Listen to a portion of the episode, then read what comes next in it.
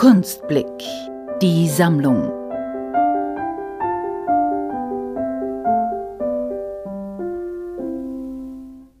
Ich bin Carla Zipfel, Künstlerin, wohne derzeit in Hamburg und ich mache gerade meinen Master of Fine Arts fertig. Meine Kunst ist gleichzeitig raumbezogen und flach.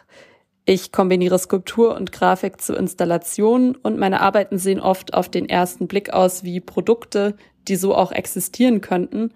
Aber dann stellen sich auf den zweiten Blick absurde oder unlogische Momente heraus, oder man entdeckt auch händische Bearbeitungsspuren, zum Beispiel Zeichnungen, die eingebettet sind. Dabei geht es oft um Design und um den gesellschaftlichen Kontext, der darüber erzählt wird, zum Beispiel anhand von Bauwerken, Technik oder Mode. Ich arbeite auch oft mit sehr konkreten Bezügen, zum Beispiel zu Unternehmen oder zu Marken, aber auch über eine Art von formaler Mehrdeutigkeit, durch die sich dann auch inhaltliche Parallelen ergeben. Der Titel ist Matrize. Die Matrize hat ja einerseits was sehr Technisches. Manche müssen vielleicht an die Matrizenrechnung aus dem Mathematikunterricht denken. Und in der Fertigungstechnik werden auch Gussformen so genannt. Aber tatsächlich hat das Wort seinen Ursprung im lateinischen Mater. Das bedeutet ja auch Mutter. Und Matrix ist zum Beispiel die Gebärmutter.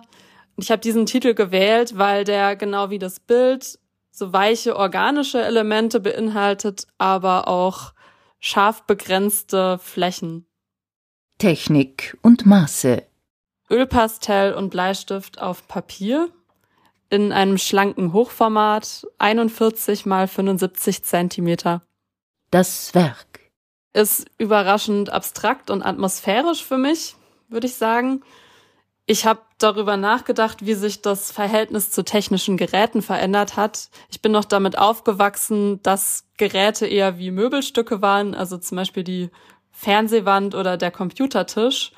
Und im Gegensatz dazu hat das Smartphone eher die Qualität von einem Handschmeichler bekommen.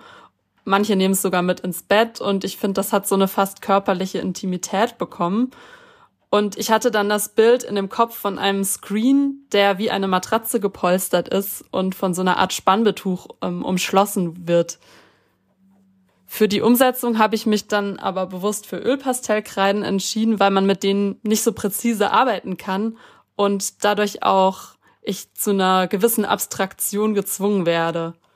Ich habe einerseits mit selbstgelaserten Stencils vorgezeichnet, also die habe ich per digitalem Laserverfahren erstellt und die habe ich dann mit den Ölpastellkreiden überzeichnet, habe die da drüber geschichtet und verblendet und teilweise scheinen die aber auch noch durch. Also es ist dadurch diese Vermischung aus sehr konkreten, klar umrissenen Formen und weichen, organischen Formen entstanden. Warum ich etwas für die Kunstblicksammlung gebe. Für mich als Künstlerin ist es natürlich toll, wenn sich viele Leute für das Sammeln begeistern lassen. Oft geistern nur diese Rekordsummen durch die Medien und viele wissen vielleicht gar nicht, dass es auch in einem kleineren Bereich schon sehr, sehr interessante Kunst gibt. Und mir hat auch an dem Kunstblick-Podcast sehr gut gefallen, dass der Lust macht, sich mit Kunst zu beschäftigen und ganz unterschiedliche Arten auch aufgezeigt werden, wie Leute sich im Kunstfeld einbringen und wie sie die Kunst in ihr Leben integriert haben.